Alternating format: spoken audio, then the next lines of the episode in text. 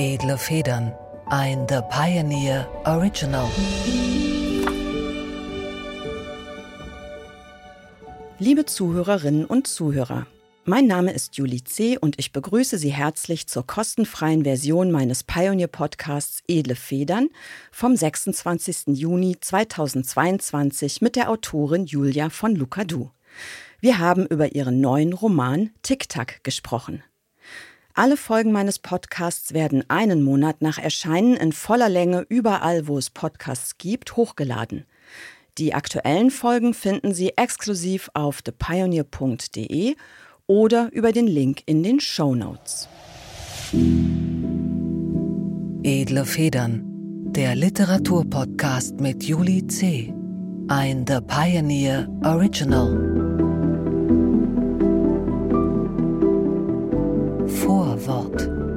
Einen wunderschönen guten Tag, sehr verehrte Zuhörerinnen und Zuhörer. Ich begrüße Sie zu einer weiteren Folge von Edle Federn, dem Literaturpodcast auf The Pioneer. Mein Name ist Julie C. und ich habe heute die Schriftstellerin Julia von Lucadou hier bei mir zu Gast. Julia von Lucadou hat gerade ihren zweiten Roman herausgebracht. Er heißt Tick-Tack und handelt vom Jungsein in Zeiten von Social Media, von Rebellion und Radikalisierung im Internet. Julia und ich wollen heute reden über das Schreiben und das digitale Leben und die Frage, was diese beiden Dinge miteinander zu tun haben. Hallo Julia, schön, dass du hier bist. Hallo, danke, dass ich da sein darf. Wärst du so nett, dich unserer Zuhörerschaft einmal selber vorzustellen? Ja, also ich bin Julia von Lucadou. Ich bin Autorin und Juli C. Superfan. Nur deswegen äh, darf sie heute hier sein. Das wäre absolute Einstellungsvoraussetzung für dieses Genau, Treffen. deswegen ist es so leicht surreal für mich, dir jetzt gegenüberzusetzen. Aber ich werde drüber hinwegkommen. Du lebst in mehreren Städten gleichzeitig. Wenn man das auf Wikipedia liest, hat man das Gefühl, du bist so eine wahnsinnig mondäne Globetrotterin, die eigentlich gar keinen festen Wohnsitz hat. Wo wohnst du eigentlich? Ja, das Internet lügt natürlich schon wieder. Nein, ich, ich war wirklich eine ganze Weile so immer hin und her und dank Corona ähm, musste ich mich dann aber festlegen, weil da konnte man jetzt ja nicht mehr über die Landesgrenzen hinaus reisen. Und deswegen wohne ich jetzt nur noch in Köln. Und davor aber auch in New York. New York, genau, das war das letzte. Und in der Schweiz, wo ich auch die Hochhausspringerin geschrieben habe, mein erstes Buch. Und dann eben Köln und jetzt nur noch Köln. Also wie muss man sich das vorstellen? Bist du dann immer ein paar Wochen am einen Ort gewesen und dann aus irgendwelchen Gründen, also warum war das so? Ja, ist eine sehr gute Frage. Nein, es hat natürlich nur was mit meinem Privatleben zu tun. Mein Partner hat in New York eine Professur bekommen Ah, okay. und wir wollten eigentlich ganz dahin auswandern und ich hatte aber gerade die Hochhausspringerin fertig und die sollte rauskommen. Das heißt, ich konnte nicht direkt mitziehen, weil ich wollte ja Lesungen machen und irgendwie mit meinem Buch unterwegs Okay. sein. Und dann hatten wir geplant, dass ich dann irgendwann dorthin komme und dann haben sich alle Pläne, wie das ja immer so ist, wieder geändert und jetzt sind wir beide in Deutschland. Und was hat das mit der Schweiz dann noch auf sich gehabt? Ah, und in der Schweiz habe ich am Schweizer Literaturinstitut studiert und da auch die Hochhausspringer geschrieben und bin dann danach noch ein bisschen da geblieben, weil ich da auch einen Job hatte und habe das dann noch eine Weile so nebenher laufen lassen. Okay, und es ist ja jetzt so, dass dein neues Buch, also Tic-Tac, dem äh, habe ich mich wirklich ab Seite 1, äh, also ich fand sowieso schon ab der ersten Seite, es hat mich so angefixt, dieses Buch. Nicht zuletzt auch, weil das tatsächlich in Godesberg spielt, was ein Stadtteil von Bonn ist. Und ich bin in Godesberg geboren, ich bin da aufgewachsen und bin da zur Schule gegangen. Das äh, verbindet mich mit einer Hauptfigur Almet, die also wirklich auch in Godesberg wohnt und auf ein dortiges Gymnasium geht, also auch in dieser leicht elitären und gleichzeitig so ein bisschen spießig bürgerlichen Welt. Und dann habe ich halt im Internet gelesen, dass du auch in Bonn gelebt hast, auch wiederum eine Zeit, weil du da Stadtschreiberin warst, richtig? Genau, und eben auch in Bad Godesberg. Okay. Also das heißt, du schreibst Texte an Orten, wo du auch mal gelebt hast, oder? Könnte man vielleicht sogar so sagen, ja. Weil die Hochhausspringerin, Ja, die spielt ja an so einem nicht identifizierbaren Ort. Ne? Das ist wie so eine globale Supercity oder so, aber ist natürlich, orientiert sich natürlich an New York. an New oder? York und ja. Mhm. an Vancouver, wo ich lange gelebt habe. Die haben nämlich auch so, in der Horrorspringen gibt's ja viele so, so gläserne Gebäude. Und in Vancouver gibt's nicht so viele davon wie natürlich in New York, aber die sind so präsent, weil die eben äh, so wunderschön glitzernd direkt am Meer stehen. Also so da der Premium Real Estate äh, wird da sofort als Investition gesehen. Und da wohnen teilweise überhaupt keine Menschen drin, weil das reine Investitionen sind. Also der schönste Wohnraum ist so, so Geisterstädte eigentlich. Ja, genau. Mhm. Ja. ja, das heißt, du saugst schon wirklich richtig auf, auch was du um dich herum wahrnimmst und verwandelst das in Literatur. Ne? Also abgesehen von den Orten sind ja beide deine Texte auch wahnsinnig nah immer am Zeitgeist und ja, einfach an der echten Welt. Und ich hatte das Gefühl, das spiegelt sich auch in deiner Verbindung von wo lebe ich und worüber, worüber schreibe ich. Ja, ist auf jeden Fall so, dass ich irgendwie nicht davon wegkomme. Ich, ich denke immer, es wäre so schön, wenn man sich überlegen könnte, ich weiß nicht, wie es bei dir ist, wenn man sich so hinsetzen könnte und sagen könnte, ich schreibe jetzt über das und das und das dann schreiben. Bei mir ist es immer so, mich, mir drängt sich irgendwas auf, weil ich mich damit auseinandersetze. Und da man sich ja mit dem Ort, an dem man lebt, auch viel auseinandersetzt, ja. ist das dann halt auch hinterher das ist ja bei dir offensichtlich auch so, oder? Bei deinen Büchern, dass Absolut. du. Ja. ja, also bei mir ist es tatsächlich so, ich brauche, also dem Schreiben muss immer sozusagen eine echte Beeindruckung vorausgehen. Also genau. irgendwas muss mich total verstört oder begeistert oder irgendwie aufgewühlt haben. So sehr, dass ich nicht aufhöre, darüber nachzudenken, dass ich mich irgendwie innerlich dran abarbeite. Und dann ist Schreiben vielleicht auch einfach so ein Bewältigungsversuch, der dann irgendwie sich in was anderes mit der Zeit verwandelt. Also ich kann mich auch nicht hinsetzen und irgendwie beschließen, ich möchte gerne mal eine Geschichte schreiben, die irgendwie in Indien spielt. Also das wäre mir ganz unmöglich, weil ja, ich da genau. noch nie war. Ja. Und ich finde es dann auch so lustig, dass Autorinnen dann manchmal vorgeworfen wird, über was sie schreiben oder gesagt wird, warum hast du nicht über das geschrieben? Wo ich so denke, ihr stellt euch das irgendwie leichter vor, als es ist. Ja. Also ich habe immer das Gefühl, die, die Themen suchen mich aus oder meine Figuren suchen mich aus und nicht umgekehrt. Ja, kann ich total nachvollziehen.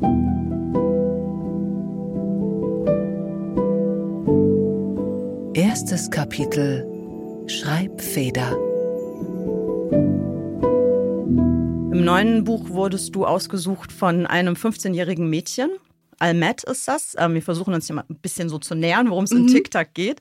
Ich versuche es mal über den Titel. Also, als ich den Titel gelesen habe, TikTok, konnte ich mir erstmal überhaupt nichts darunter vorstellen. Wenn man das Buch aber aufschlägt, merkt man sofort schon anhand des Satzes, es geht eigentlich auch um TikTok. Also, das ist eine, ein Wortspiel sozusagen mit dem Namen dieses sehr woken Messenger-Dienstes. Und gleichzeitig vielleicht ja auch noch eine Analogie zu so einer Art tickenden Zeitbombe oder sowas. Ne? Mhm. Also etwas, was kurz vor der Explosion steht. Das heißt, es geht eigentlich um eine Geschichte, die ich will nicht sagen, ausschließlich im Internet spielt, das stimmt nicht, aber die Art im Internet miteinander umzugehen, zu kommunizieren, gerade auch unter jungen Leuten, ist schon so eigentlich der, der Handlungs, Handlungsort oder das, was die Handlung so rahmt. Ja, total. Wie kommt denn das, dass man sich für das Leben von 15-Jährigen interessiert. Wie alt bist du? Ich bin gerade 40 geworden. 40 geworden, okay. Also sehr weit weg von der 15. Ja. Ich weiß auch nicht genau, wie es dazu gekommen ist. Vielleicht hat es auch damit zu tun, dass diese Zeit für mich, wie ja für die meisten, irgendwie so eine ganz krasse psychisch aufwühlende Zeit war. Und ich habe dann mal irgendwann in Köln bei so einem Diary Slam gelesen. Kennst du Diary Slams? Nee. Da lesen Erwachsene aus ihren jugendlichen Tagebüchern, Tagebüchern vor. Oh, wow, okay. Und das ich, ist peinlich. Das ist peinlich, aber auch unglaublich herzerwärmend und verbindend, weil das ganze Publikum mit Lachtränen da sitzt und hinterher zu dir kommt und dich umarmt, sagt mir, bei mir war es genauso. Genau. Und diese, diese, diese Dramatik, die in dieser Zeit steckt, wo es ja auch um so viele große Dinge geht, ne? so Identitätsbildung und Ablösung von den Eltern und irgendwie ein eigener Mensch werden und Sinn finden. Und das ist ja einfach enorm schwierig. Und die erste Liebe und, und diese ganzen Geschichten. Irgendwie hat mich das damals so angefixt, dass ich gemerkt habe, da, da ist was, was uns alle verbindet. Und ich beschäftige mich ja im Buch auch mit Dingen, die uns trennen. Ne? Also es geht irgendwie um Hass, um Wut, um Verschwörungstheorien, so Kluften zwischen den Menschen. Und irgendwie finde ich es schön, dass es aber auch um etwas so Urmenschliches geht dabei. Also, dass so dieses Suchen in der Pubertät nach einem Sinn und nach einer Aufgabe und, und Aufmerksamkeit, darum geht's Mette ja auch ganz viel. Ja. Dass sie das Gefühl hat, sie wird nicht gesehen für die Person, die sie ist und sie möchte unbedingt gesehen werden. Ich glaube, damit kann man sich irgendwie halt in jedem Alter noch so identifizieren. Absolut und vielleicht heute sogar besonders. Also, was ich halt auch so klasse finde an deinem Roman ist, dass du deine Hauptfigur, die Mette, überhaupt nicht behandelst, als würdest du als erwachsene Frau über eine Jugendliche oder ein Kind schreiben, sondern es ist total auf Augenhöhe. Es ist durch ihre Augen erzählt, also mit dem totalen Respekt. Ja, also so kam mir das einfach vor. Da ist keinerlei Blick von oben auf die Figur oder über ihren Kopf hinweg, sondern eher steht sie auf einem Sockel. Also ihre Intelligenz, ihre, ihre Stärke, auch die Stärke in der Selbstdestruktion, also alles, was dieses Lebensalter ja auch ausmacht. Also Pubertät wird ja gerne mal auch so ein bisschen abgetan als so eine Zeit aus Pickeln und Gefühlsverirrung, aber in Wahrheit verdichten sich da ja so die größten Themen genau. des Lebens. Ja, also es ist ja eine Zeit von Intensität und man hat sozusagen noch Antrieb, über die wichtigen Fragen nachzudenken, die dann später irgendwann so in der Ja, Schublade landen. Also eigentlich die Zeit und das kommt halt voll raus in dieser Figur. Also die hat, finde ich, eine unglaubliche Kraft und gerade solche Themen, die sie jetzt auch so stark prägen wie dieses Streben nach Aufmerksamkeit, das ist ja inzwischen auch kein äh, Jugendthema mehr. Mhm. Ja? Also das, das treibt ja eigentlich unsere ganze Gesellschaft. Ich würde sagen, Almette ist eigentlich prototypisch jetzt gar nicht unbedingt für den 15-jährigen Menschen heute, sondern eigentlich mehr so für uns alle als Mhm. Kinder der Mediengesellschaft, oder? Ja, das stimmt. Also da, das ist ja auch so dieses Thema des Buches, ne? So dieses, wie, was machen die sozialen Medien und diese ständige Selbstpräsentation und dieser Post-Modus, in dem wir uns alle irgendwie so ein bisschen bewegen, dass man ständig bei allem darüber nachdenkt, wie könnte ich das jetzt darstellen auf eine gute Art und Weise im Internet und damit äh, Aufmerksamkeit und Likes zu bekommen. Das ist auf jeden Fall was, was, was uns alle verbindet und worunter wir alle auch so ein bisschen leiden und gleichzeitig aber auch viel Spaß daran haben. Das, das ist auch was, was ich so spannend finde an den sozialen Medien. Das ist ja nicht ein schrecklicher Ort, sondern da Ja. passiert so viel Kreativität und neue Arten der Kommunikation. Und ich bin da echt auch begeistert gewesen in der Zeit der Recherche, als ich viel so TikTok-Videos geschaut habe und Instagram und keine Ahnung, zu sehen, was für Subkulturen sich da auch entwickeln und was es da für wahnsinnig coole Ansätze gibt, auch neue Ja, Kunst zu machen. Kunstform, ja. Genau. Und deswegen finde ich, glaube ich, auch diese Generation so spannend, die die erste Generation ist, die damit aufgewachsen ist komplett. Die, die haben dieses Medium wirklich perfekt verstanden. Und die können das auf eine Weise nutzen, was wir halt noch nicht konnten, weil für uns das irgendwie noch ein neues Medium war, was man gar nicht so richtig verstanden hat, was man vielleicht jetzt auch nicht ganz versteht. Und alle fünf Minuten passiert was Neues und man kommt da auch nicht mehr hinterher. Aber ich habe so eine Bewunderung für diese jüngste Generation, weil die bringen irgendwie so viel spielerische Kraft mit sich.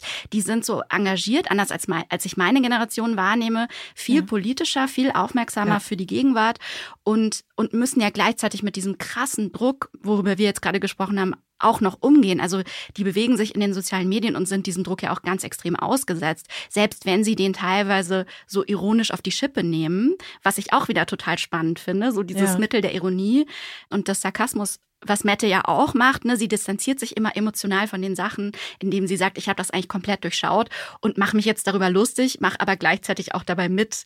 Total. Also es gibt Ja. eigentlich kein Entkommen. Selbst so die alte Waffe von Ironie, Zynismus, Sarkasmus hilft nicht. Ne? Also man Nee, bleibt genau. dadurch eigentlich auch Gefangener. Was heißt Gefangener? Klingt jetzt so negativ, aber Teil dieser Welt, weil gerade dann bringt dir eben der Sarkasmus wieder die nächsten Likes. Dann ist das vielleicht die Genau. Schiene, auf der du surfst. Das So, ist dann ja. wieder der neueste Trend. Ja. Und ich finde es halt aber bewundernswert, dass diese Generation immer noch aus dem Bett aufsteht morgens, weil ich meine, der Klimawandel ist die krasseste Bedrohung. Die wissen gar nicht, ob sie noch einen Pla- Planeten haben irgendwie, wenn sie alt sind. Dann gibt's irgendwie eine, Pan eine globale Pandemie, es gibt Krieg in Europa, es gibt also ständig passieren irgendwie Ja. die krassesten Sachen. Und diese jungen Menschen gehen irgendwie auf eine Weise damit um, die ich sehr bewundere. Hm. Kannst du mal versuchen zu erzählen, was die Handlung ist? Ich bin so sauschlecht und sowas, deswegen würde ich das gerne einfach mal auf dich abwälzen. Also nur so, weil jetzt hören alle zu und denken sich, Ja. voll spannendes Buch, aber ähm, was ist eigentlich die Geschichte? Dass wir das mal noch kurz nachliefern. Also es geht um Almette, benannt nach dem Streichkäse von Mhm. ihrer Mutter. Ich kenne den, den haben wir im Kühlschrank, ja. Ich habe ihn seit diesem Buch auch im Kühlschrank. Ich habe mich sozusagen selbst angeworben durch mein Buch. Das Buch beginnt damit, dass sie einen Selbstmordversuch hinter sich hat. Sie hat sich in Köln auf die U-Bahn-Gleise gelegt und hat ein sehr problematisches Verhältnis zu ihren Eltern, ist stark verunsichert offensichtlich, sonst würde man sich nicht auf die Gleise legen. Ihre beste Freundin Jamur hat sich so ein bisschen von ihr abgewendet, hat eine neue Freundin, ist verliebt und gibt ihr nicht mehr die Aufmerksamkeit, die sie gewöhnt ist. Und in dieser Phase der Verunsicherung trifft sie auf Jo, einen zehn Jahre älteren Mann. Das ist der Bruder von einer Schulkameradin von ihr. Und beginnt mit dem so ein Arbeitsverhältnis So eine fast. Symbiose. So eine Symbiose, genau. Also er sagt ihr, ich mache dich zur Influencerin, du hast eine Stimme, die ist wichtig, die soll gehört werden. Und ich produziere Videos mit dir und so. Und dann machen die halt zusammen so so einen Social Media Account. Und was aber Jo eigentlich mit ihr vorhat, ist immer nicht so ist nicht so ganz klar, also es wird so mit der Zeit klar. Und eines der großen Themen, was da so anklingt, was man relativ früh bei Jo auch schon und so raushört, ist eben so diese Welt der Verschwörungstheorien, in der er sich bewegt. Ja.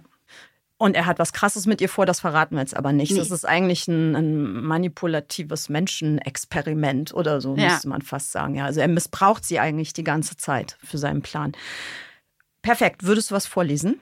Jawohl. Aus dem Text. Und zwar fände ich es ganz super, vielleicht erstmal einfach was aus dem Anfang zu hören, wo man die Almette einfach auch so ein bisschen kennenlernt. Ach so, man kann vielleicht noch dazu sagen, damit man sich den Text besser vorstellen kann, dass er wirklich eigentlich aus zwei Perspektiven geschrieben ist, wobei Almette so eine Art Bewusstseinsstrom oder vielleicht tagebuchartige Perspektive ist. Jo hingegen schreibt seinen Blog. Ist das richtig? Ist das ein Blog, was er schreibt? Wie Das ist man so, das? man würde sagen, es ist ein Post auf einem anonymen Messageboard, aber im Prinzip ist das, sind das alles ähnliche Sachen. Also der postet sozusagen auf so einem Messageboard, wo, wo man nicht identifiziert werden kann. Also so aus seinem anonyme, Leben. Anonyme, kurze Schlaglichter sozusagen. genau, so ne? Anekdoten aus seinem Leben. Ja, und das ist die Textgattung auch, in der er sich im Buch zu Wort meldet. Also es gibt keinen Erzähler, Genau. der ihn führt, sondern man kriegt immer diese Posts von ihm und dadurch lernt man ihn, seine Persönlichkeit und so kennen. Ja. Genau, zuerst kommt Mette. Die sitzt gerade mit ihren Eltern beim Abendessen und die kritisieren daran rum, was sie, was sie isst. Federlesen.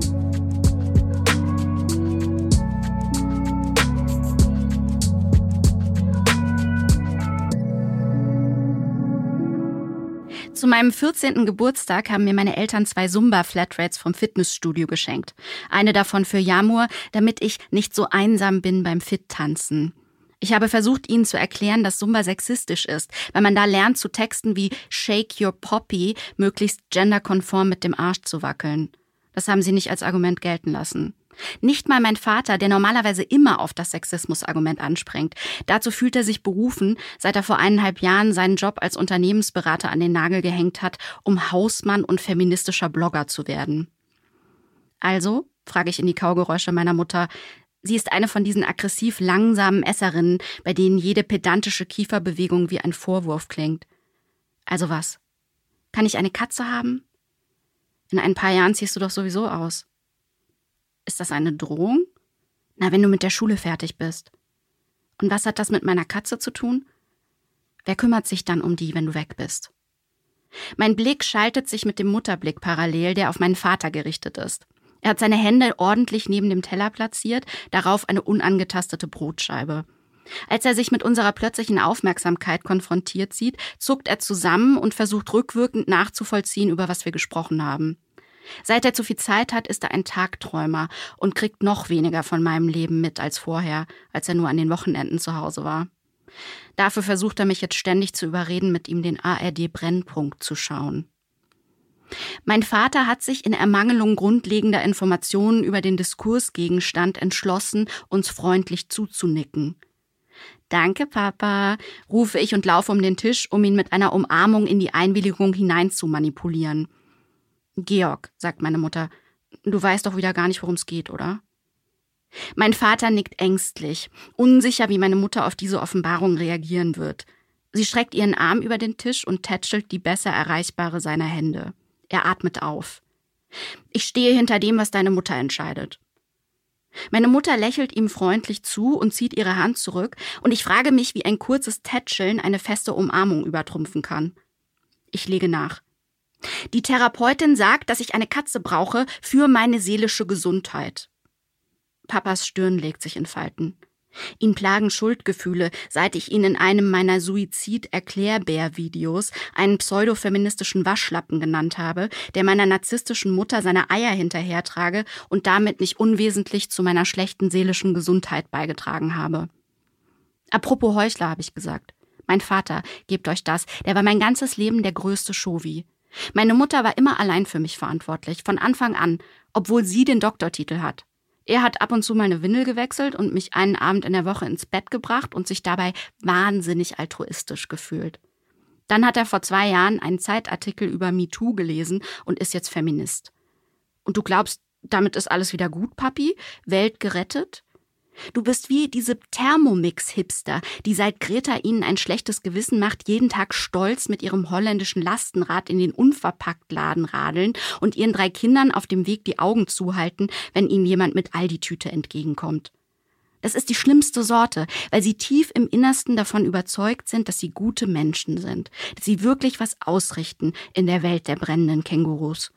Dabei wäre das Einzige, was der Welt wirklich helfen würde, wenn sie die drei Kinder gar nicht erst bekommen hätten. Ein paar unverpackte Linsen machen keinen Unterschied, wenn der Erdball vor zweibeinigen CO2-Bilanzen nur so überquillt. Was wir brauchen, ist eine Veränderung im großen Stil, radikale Bevölkerungsreduktion. Ich plädiere für den Massensuizid. Dann erholt sich das Klima sofort, wenn wir nicht mehr da sind. Ich opfere mich. Ich springe für die Menschheit. Mit einer Mette fängt es an.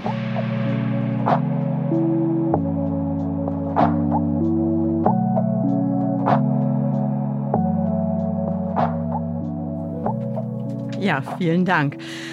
Also da ist ja schon eine Radikalität im Ton, die ist ironisch gebrochen. Also was sie zuletzt gesagt hat, meint sie nicht komplett ernst, glaube ich. Ne? Mhm. Also sie plädiert nicht wirklich dafür, die Menschheit um die Hälfte zu reduzieren, um den Planeten zu retten. Sie meint es nicht komplett ernst, aber es ist schon so eine also das fand ich an dieser Figur auch so stark. Ich weiß gar nicht, wie ich es in Worte fassen soll. Sie rennt eigentlich gegen jede Form von Uneigentlichkeit an, oder? Also wenn sie irgendwie spürt, jemand sagt was lapidar so dahin, setzt sich ins rechte Licht, tut so, als wäre er Feminist, obwohl er eigentlich gar nicht substanziell dahinter steht, dann bringt sie das auf die Palme und sie ist eigentlich immer so, sie ist so eine Wahrheitssucherin oder so eine, so eine Echtheits. Ja, total. Sucherin. Und das ist so interessant, dass sie dann an jemanden gerät, der ein großer Lügenverkäufer ist und sich von ihm so bezirzen lässt und manipulieren lässt. Denn das ist ihr ja das Wichtigste, die Wahrheit und nicht so manipuliert zu werden. Und das ist so tragisch, dass sie eben trotzdem so angreifbar ist. Und das ist auch, finde ich, so typisch menschlich, dass man, man kann die Dinge so gut verstehen, wie man will, auf so einer abstrakten Ebene und man ist trotzdem emotional auf einer anderen Ebene. Das geht mir ständig so irgendwie, was ich mit meiner Therapeutin bespreche, hört sich dann immer so logisch an. Und wenn ich dann in der Situation bin, ist das irgendwie 300 Kilometer weit entfernt und ich kann wieder nur emotional reagieren. Ne? Also und so ist sie halt auch ein bisschen und das hat natürlich auch mit ihrem Alter zu tun, dass sie zwar die Dinge teilweise sehr gut versteht, aber sie emotional da noch nicht da ist an dem Punkt. Ja, manchmal hat man bei ihr das Gefühl und das ist vielleicht auch ein Grund, warum ich das Buch so toll finde. Mich fasziniert dieses, dieses Lebensalter. Ich habe ja in Spieltrieb auch so eine, also ich habe in Spieltrieb eine Figur, die heißt Ada und ist auch 15 und ich fand irgendwie, die zwei, also Almette und, und meine Ada, die sind sich in gewisser Weise so ein bisschen ähnlich, weil die beide so wirklich radikal bis zur Selbstaufopferung versuchen, einen Weg zu gehen und halt auch so eine krasse intellektuelle Durchdringung mhm. haben von allem, was sie umgibt. Also man hat eigentlich das Gefühl, deine Almette hat mehr von der Welt verstanden als ihre Eltern, als ihre Lehrer, als die meisten Zeitungen, die sie liest. Ja, also die ist wirklich eine überlegene Denkerin und deine Sprache spießt das auch immer so schön pointiert auf. Also da sind so viele kleine Aphorismen, wo man so auf den Schenkel klopft und denkt, ja, genau so ist es nämlich. Und dann ähm, fehlt aber eigentlich die Reife, um das, was der Kopf erkennt oder so, dann auszuhalten. Ne? Also dann ist ja, es genau. manchmal auch eine Last, so, so eine Durchdringungstiefe schon zu haben, weil nichts hat Bestand. Der Kopf denkt alles kurz und klein und dann ist da aber keine innere Festigkeit, um, ja. um das zu ertragen. So eine tragische Konstellation eigentlich. Und ich finde, das ist ja auch so überfordernd, alles zu verstehen. Ich finde, dass also das geht einem ja auch als Erwachsene so, dass man manchmal gar keine Informationen mehr will über die ja. Dinge, weil man irgendwie das Gefühl hat, ich, ich möchte nicht noch mehr verstehen, dann werde ich noch trauriger. Weil die Info, weil alles, was man lernt, ist immer irgendwie leicht dystopisch, ja. Also wenn man versteht, wie Menschen ticken und wie wir hier diesen, auf diesem Erdball irgendwie unsere Gesellschaften aufbauen, dann kann man eigentlich nur äh, todtraurig werden. Und deswegen verstehe ich eben auch diesen Impuls, gerade für einen jungen Menschen dann zu sagen, oh, ich flüchte mich jetzt irgendwie in entweder eben so einen abstrusen Humor oder in, in diesen Hass oder diese, ähm, diese ganz andere Weltsicht, die dann viel schwarz-weißer und viel leichter zu verstehen ist, ne? Was ihr ja dann passiert, dass sie dann reingerät in so eine, in so eine An in Anführungszeichen Wahrheit, die auf alles einfache Antworten gibt, wo es ja, klare Helden stimmt. gibt, klare mhm. fiese äh, Verschwörer äh, hinter den Kulissen, ne, gegen die man ankämpfen kann. Und plötzlich ist dieses, ist das nicht mehr so überfordernd. Weil die Situation. Es ist eigentlich dann eine Reduktion so von Komplexität. Ne? Also genau. Also man kann es runterbrechen dann doch eher auf ein Schwarz-Weiß-Muster und fühlt sich darin vielleicht auch leichter zu Hause in dem Ja. Moment. Gerade weil man schon so einen Erkenntnisprozess eigentlich hinter sich hat, den man gar nicht erträgt, vielleicht. Also in ihrem Fall jedenfalls. Genau. Und weil auch, ich finde, Wahrheit ist ja immer so wahnsinnig widersprüchlich. Wahrheit ist auch was, was sich ständig verändert. Das ist, das war ja auch das Problem in der Corona-Zeit. Also, als ob wir nicht mehr in der Corona-Zeit wären, aber Mhm. äh, also so auch in dieser Anfangszeit, dass man ständig die widersprüchlichsten Informationen bekommen hat und auch die Wissenschaft selber ja immer wieder neue Erkenntnisse sich dann selbst widerlegt haben und so. Und so funktioniert eben Wissenschaft, so funktioniert Lernen, so funktioniert sich intellektuell mit den Sachverhalten auseinanderzusetzen, weil die sind einfach widersprüchlich und die haben viele Facetten. Und das ist aber unglaublich anstrengend natürlich. Ja, es ist eigentlich normal und wahrscheinlich können wir es normalerweise auch ganz gut aushalten. Aber ich glaube, wenn dann die Fragen, mit denen sich dieser Erkenntnisprozess gerade befassen muss, so ein existenzielles Gepräge bekommen, weil es zum Beispiel um den Klimawandel geht oder um Corona, dann ist es einfach noch viel schwieriger, das zu ertragen, ja, dass das jetzt eben trotz sozusagen der Größe der Bedrohung und der Ängste nicht diesen geradlinigen Weg geben kann, wo man einfach nur sagt, dann mach doch das und das, dann kauf doch ab jetzt, wie war das, die unverpackten Linsen und dann werden sich die Probleme schon lösen. So einfach ist es eben nicht und dann ist es wahrscheinlich einfach 2000 Mal schwieriger auszuhalten, als wenn es sozusagen mehr um theoretische Komplexität geht. Ja, genau. Das ist ein sehr praktisch tragischer Anwendungsfall in dem Moment. Ja, und ich finde, das ist auch so dieses typische Angstverhalten, oder? Also wenn was, wenn so eine krasse Belastung da ist und so eine krasse Krise und da ist man einfach verunsichert, da ist man ängstlich und die Angstreaktion ist eben oft dieses Fight or Flight, also dieses ganz, Ja. ex, diese extreme Reaktivität und irgendwie schnell nach einer Lösung suchen. Ja, logisch, also als Überlebenstechnik Ja, letztlich genau. auch. Ja. Ich schreibe immer für die Bücher, die ähm, hier im Podcast auftauchen, so einen kleinen Klappentext und lese den dann einfach mal vor und guck, was der jeweilige Autor oder Autorin dazu sagt. Und das würde ich jetzt für TikTok auch einmal gerade machen. Über die jeweils aktuelle Jugend von heute wird stets eine Menge geredet und geschrieben.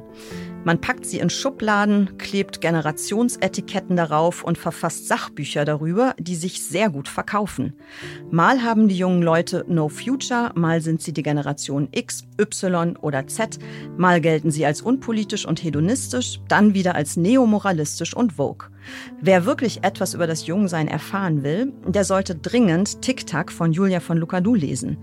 Dieser Roman dringt tief in das spezifische Lebensgefühl von 15- bis 18-jährigen Menschen vor, die sich vor allem eine Frage stellen müssen. Ergeben sie sich dem Leiden an der allgemeinen Heuchelei oder überbieten sie sich lieber gegenseitig im fleißigen Mitheucheln? Tic-Tac zeigt die düstere Größe dieses besonderen Lebensalters kompromisslos, hellsichtig, unerbittlich im Urteil, gesegnet mit einem klaren Blick auf die Wahrheit hinter der menschlichen Komödie der Erwachsenenwelt. Vielleicht ist heute der Zeitgeist in der Pubertät, während 15-Jährige wie Lucadus Hauptfigur Almet die wahren Erwachsenen sind. Ihr kluger Roman lässt das fast naheliegend erscheinen.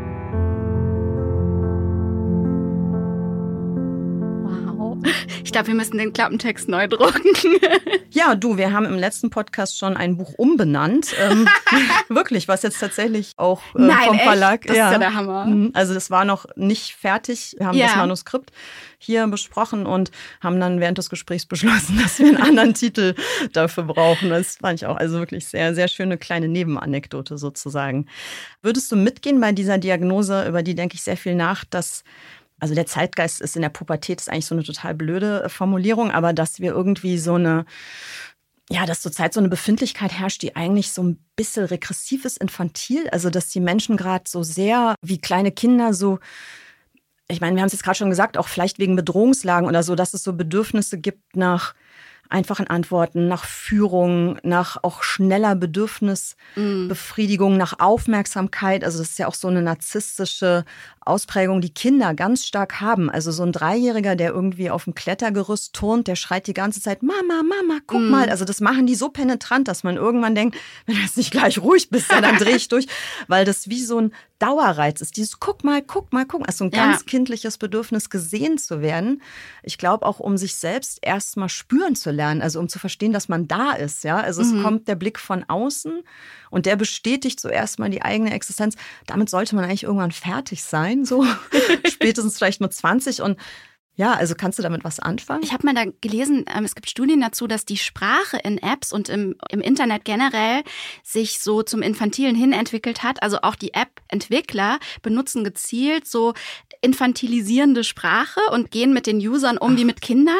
Und auch die Benutzungs die Benutzeroberfläche ist natürlich, wird immer einfacher, immer kinder kindgerechter, aber ja für Erwachsene. Also auch in Apps, die nicht ja. für Kinder sind, ist, wird es sozusagen nach Prinzipien der Kindlichkeit entworfen und diese, gerade die sozialen Medien, die bauen ja auch auf so einem Belohnungssystem auf, was man ja. so vom Spielen kennt. Ne? Also es hat so Spiellogik, Gami Gamification sagt man ja auch oft so äh, äh, für das Prinzip, was dann schwierige Dinge auch lernbar macht oder so oder, oder erträglicher macht, wenn, wenn sie so einen Wettbewerbsanteil haben und man irgendwie gewinnen ja. kann und schnell belohnt wird, dass man, dass das auch genutzt wird, eben ganz gezielt von Apps, was einen natürlich dann auch daran bindet und dazu führt, dass man dann tagelang irgendwie bei TikTok rumhängt und immer weiter scrollt, weil man so schnell belohnt wird die ganze Zeit. Aber natürlich, das, ich habe mir noch nie so richtig darüber Gedanken gemacht, dass das natürlich dann auch bedeutet, dass wir irgendwie dank dieser Umgebung ähm, gar nicht mehr so richtig erwachsen werden.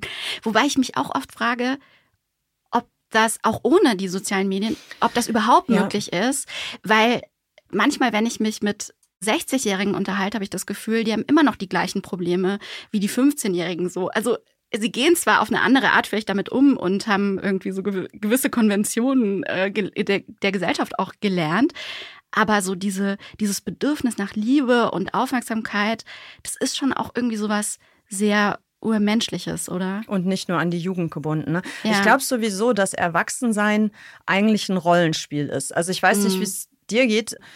Ich habe immer das Gefühl, ich werde zwar älter und damit offensichtlich auch erwachsener, aber meine eigene innere biologische Person bleibt eigentlich dahinter zurück.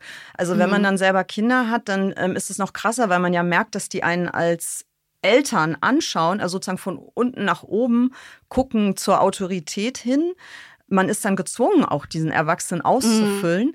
Aber eigentlich, also habe ich manchmal das Gefühl, ich bin stärker mit der Kinderseite identifiziert. Also mhm ich bin eigentlich immer noch auf deren Seite und ich spiele sozusagen auch dieses Zurechtkommen und die Souveränität und ja. was man halt alles im Alltag so. Also ich glaube, das hat eh immer auch viel von einem Rollenspiel. Also ich weiß gar nicht, ob es Erwachsensein sozusagen als einen inneren, echten Zustand der Reife gibt oder ob das nicht mhm. vielleicht auch so ein Set aus Verhaltensmustern, was ja hilfreich sein kann. Also ja. damit will ich nicht sagen, dass das oberflächlich und sinnlos ist. Ich glaube, wir brauchen das als Gesellschaft total, dass wir mhm. Erwachsene spielen. Ja. Also das sein zu lassen wäre, glaube ich, nicht gut. Deswegen besorgt mich das auch manchmal, wenn ich das Gefühl habe, die Leute hören damit auf. Ja? Also ja. Also die hören auf, Erwachsene zu spielen.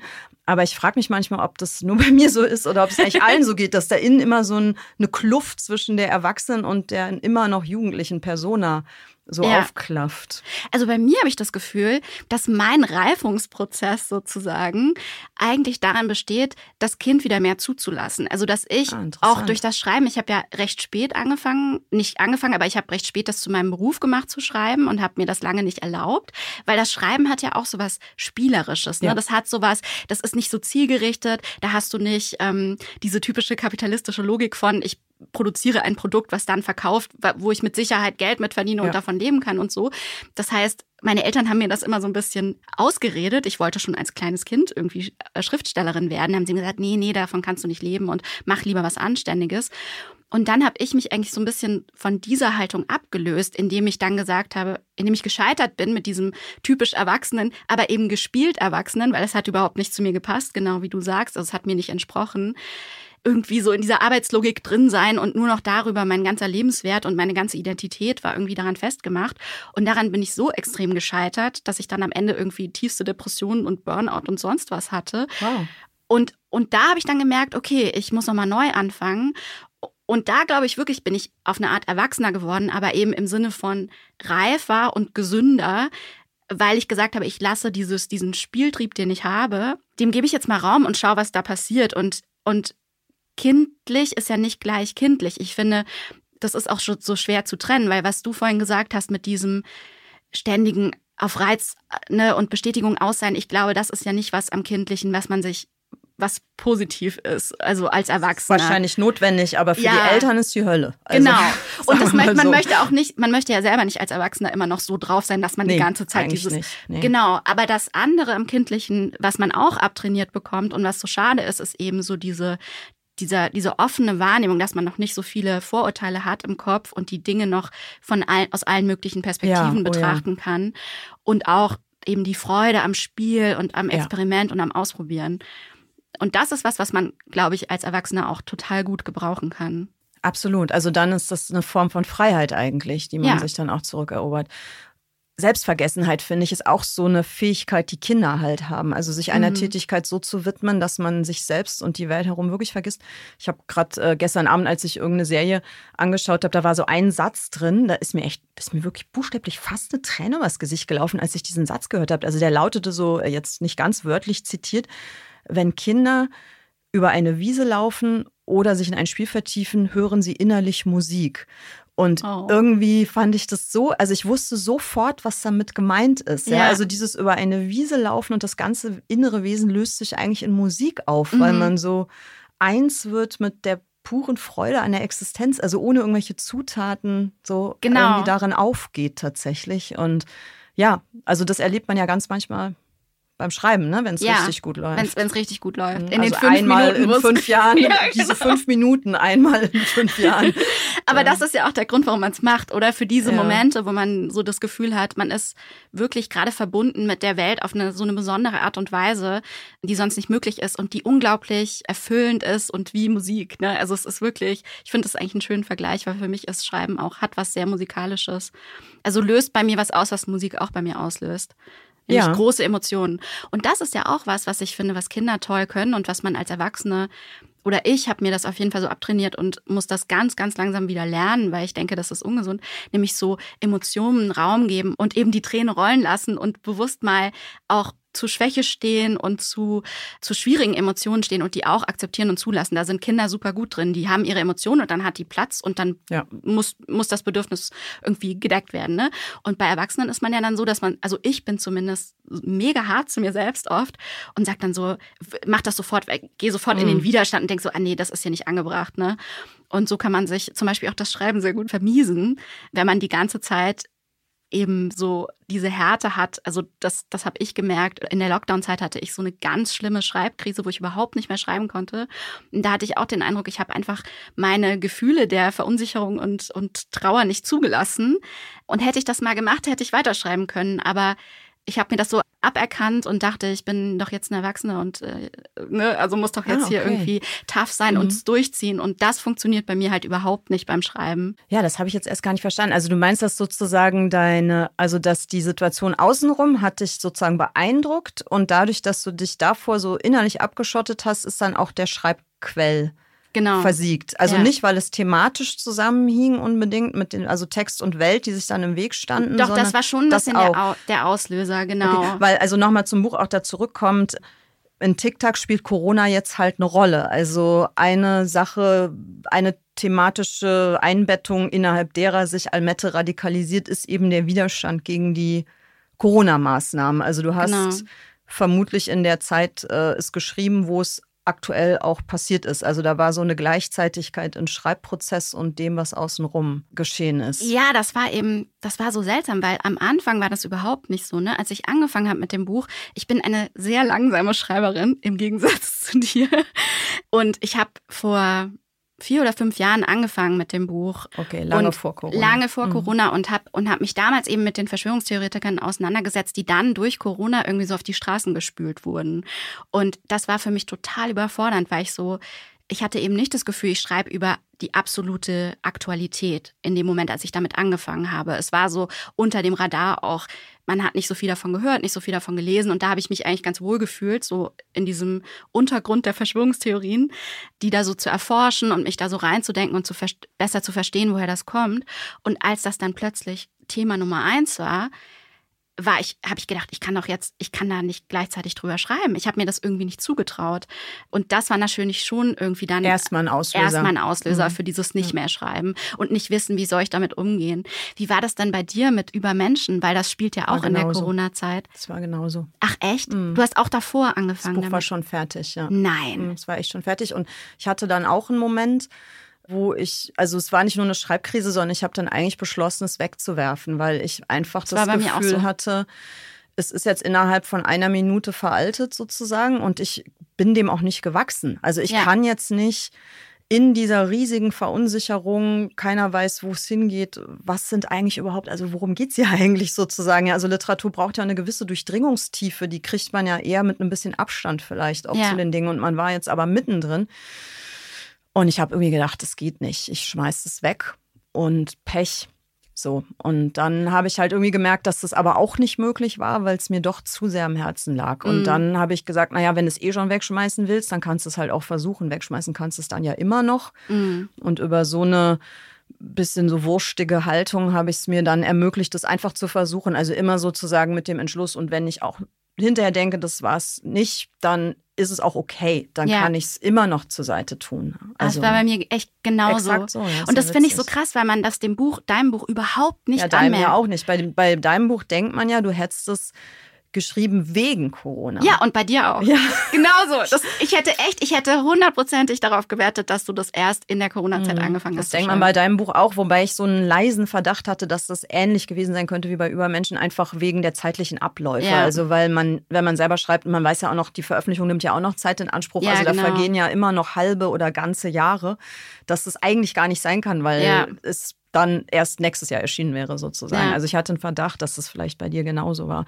Ja, ich glaube halt irgendwie, dass du was hast und ich finde, das merkt man in deiner Hochhausspringerin halt auch schon.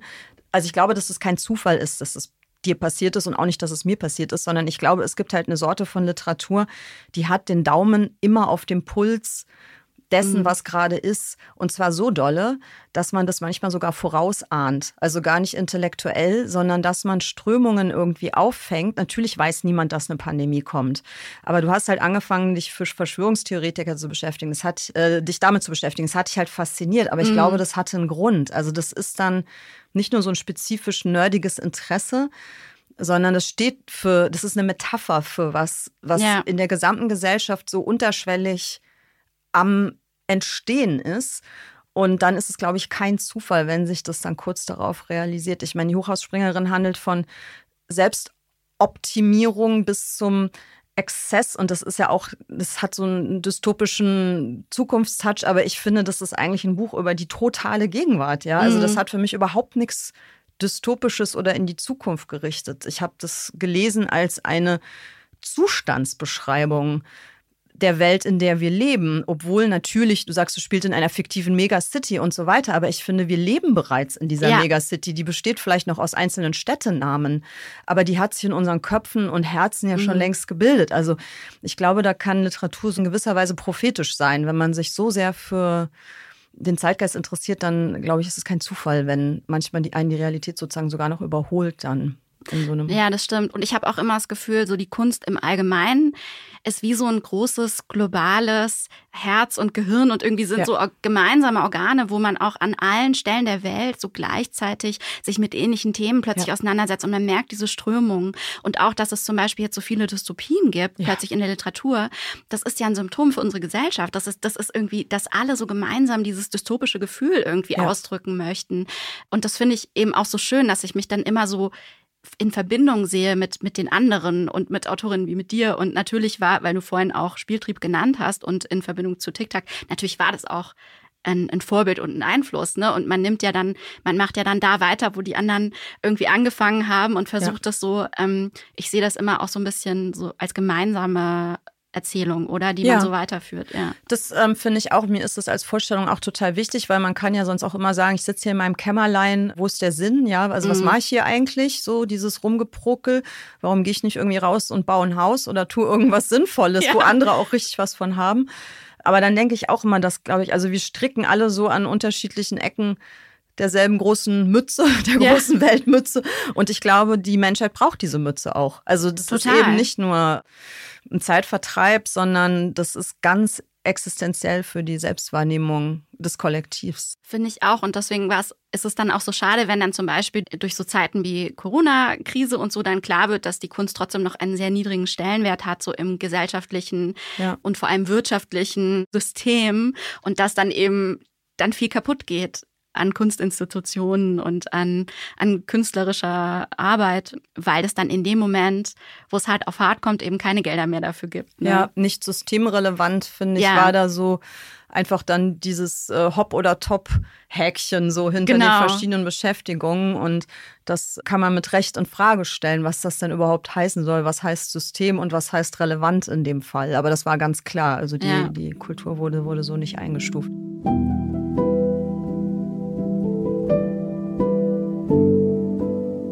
Zweites Kapitel Triebfeder. Ich würde gerne noch mal kurz in diesem Werkstattbereich äh, bleiben mit Bezug auf die Figur Jo.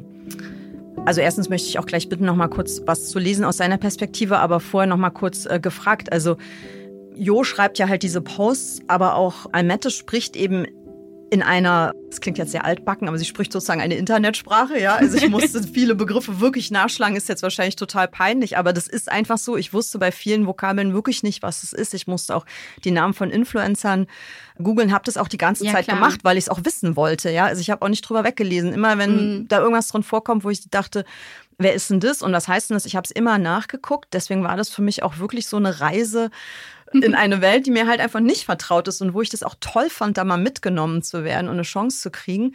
Und ich, auf mich wirkte das so unglaublich authentisch. Also wie der Jo spricht und auch wie die Almette spricht. Also wie hast du das gemacht? Also ist es ein, ist es ein Fake? Also denken nur Leute, also Dinosaurier wie ich, dass das authentisch ist? Und wenn jetzt ein 15-Jähriger dein Buch liest, dann sagt er, oh, bäh. Da bräuchten wir jetzt oder einen 15-Jährigen. Naja, aber du hast doch bestimmt schon Feedback gekriegt, oder? Auch von jüngeren Leuten. Ja, also ich hatte bei einer Lesung, kamen danach zwei 16-Jährige auf mich zu und haben, die hatten das Buch für ihre Deutschlehrerin gekauft, dann nach der Lesung. Und die haben sich da zum Beispiel, also die haben jetzt nicht speziell was zur Sprache gesagt, aber die haben so gesagt, ja, und die Mutter von Jo ist genau wie meine Mutter und ich, ich, die macht auch immer Kohlrabi-Sticks und so, weil die Mutter von Jo ist eben so eine äh, Wellness-Mummy-Influencerin, also so eine Mom-Influencerin und ähm, achtet sehr auf die gesunde Ernährung. Und da hat er sich so wiedergefunden und überhaupt so in der Sprache von Jo auch so ein bisschen. Also da hatte ich zumindest nicht den Eindruck, dass er jetzt, also dass er, sonst hätte er wahrscheinlich gesagt, oh, das ist jetzt aber aufgesetzt. Andererseits glaube ich schon, da sind garantiert auch Fehler drin oder, oder irgendwie mal Redewendungen, die jetzt eine 15-Jährige nicht benutzen würde. Also mir hat das einfach so unglaublich Spaß gemacht, mir das anzuarbeiten. Ne? Ich habe ja noch nicht mal Social Media Accounts. Ne? Also ich musste mir das auch so ich musste das so kennenlernen und ich habe das wirklich wie eine Fremdsprache so ein hm. bisschen angefangen zu, zu hören, zu lesen. Aber ich finde die eben auch toll, diese Sprache. Ich hm. finde die wirklich, es gibt ja viele, die haben so Probleme mit Anglizismen im hm. Deutschen. Aber ich ich finde das toll, wie sich da ja, die Sprachen gegenseitig spannend. infizieren. Und als, als Autorin ist es besonders eine schöne Herausforderung, dann damit zu arbeiten. Und gut, ich bewege mich auch viel in, im englischen Raum. Ne? Ich meine, ich führe meine Beziehung auf Englisch und so. Das heißt, ich habe natürlich auch eine gewisse Affinität zu, dem, zu diesen Wörtern, aber trotzdem musste ich mir diese Begriffe auch erlernen. Und mit der Zeit bin ich aber echt so komplett eingetaucht einfach in diese Figur und deren Sprache. Und ob die jetzt hundertprozentig authentisch ist oder nicht, ist mir dann auch egal, weil für mich war sie für die Figur authentisch. So. Ja, es muss ja in sich funktionieren, natürlich. Genau. Also bei Jo finde ich es fast noch verblüffender, dass ihr das so gelingt, weil er ja von seiner Persönlichkeit her jetzt wahrscheinlich jemand ist, der dir eher, also der so am anderen Ende der Fahnenstange auf der mhm. Identitätsskala so liegt oder? Natürlich, er ist ein Mann, das ist mal das eine, aber er ist auch ein Frauenhasser. Mhm. Und er ist auf eine Weise verächtlich in seinem Denken gegenüber Frauen, aber ich würde auch sagen, gegenüber Menschen an sich mhm. fast schon. Also er hat Fall. so eine Art zu sprechen und zu denken, wo eigentlich immer Gewalt da drin ist. Also wenn man das liest, es tut richtig weh. So, also, also schon aus einer Verletztheit heraus, aber so bedingungslos brutal. Das hat mich echt fasziniert, also wie man es schafft, so eine Figur auch auf kurzem Raum so, also warst du jetzt in Foren unterwegs, also hast du dir Hast du dich da eingelesen, auch wirklich, also geguckt, was für Leute sind da unterwegs und versucht dich zu identifizieren oder irgendwie rauszufinden, wie die, wie die ticken? Und man, man muss sich mhm. doch schon einfühlen. Das kann man nicht am langen Arm führen, oder? Nee. Also man muss da schon rein auch dann in so eine Figur. Und das war für mich auch wirklich so ein bisschen der Auslöser für den Roman. Ich wollte diesen Menschen verstehen, weil ich in meinem privaten Umfeld jemanden kannte, der zum Verschwörungstheoretiker geworden war und der Trump-Anhänger, also in Deutschland, ne, Trump-Anhänger wurde und in dieser QAnon-Theorie mit drin war und so, die so aus um Trump-Anhänger herum entstanden ist. Und ich kannte auch irgendwie im privaten Impfgegner und so lange vor Corona. Und, und irgendwie ich, ich hatte, das hat immer so eine Aggression in mir ausgelöst, so einen krassen Widerstand. Ich habe mir gedacht, wie könnt ihr diesen Bullshit verzapfen? Und ich, ich habe so eine Ungeduld in mir selbst erlebt, die so unhilfreich war, wo ich gemerkt habe, da findet keinerlei Verständigung statt. Hm. Ich nehme die nicht ernst, die nehmen mich nicht ernst und wir verstärken nur gegenseitig unsere Vorurteile. Und deswegen habe ich mir irgendwie eine Figur ausgesucht, die so weit entfernt ist von mir wie möglich, ja, hm. und habe wirklich versucht, den zu verstehen, emotional zu verstehen. Und das war das war auch echt heilsam. Also am Anfang ist mir super schwer gefallen und in diesen Foren unterwegs zu sein, wo dieser ganze Hass, also und diese Widerlichkeit irgendwie so zu finden Bis ist. Zu Gewaltfantasien. Genau, und, und auch ja. wirklich fürchterliche Bilder und so, mhm. ähm, die jetzt im Buch nicht drin sind. Aber also da muss man schon mit viel Aggression umgehen. Da hätte ich auch gleich noch eine Frage an dich, aber ich sage gerade den Satz noch zu Ende. Und das hat, das war auch hart für mich und das hat mich runtergezogen, da zu recherchieren und in diesen Foren unterwegs zu sein.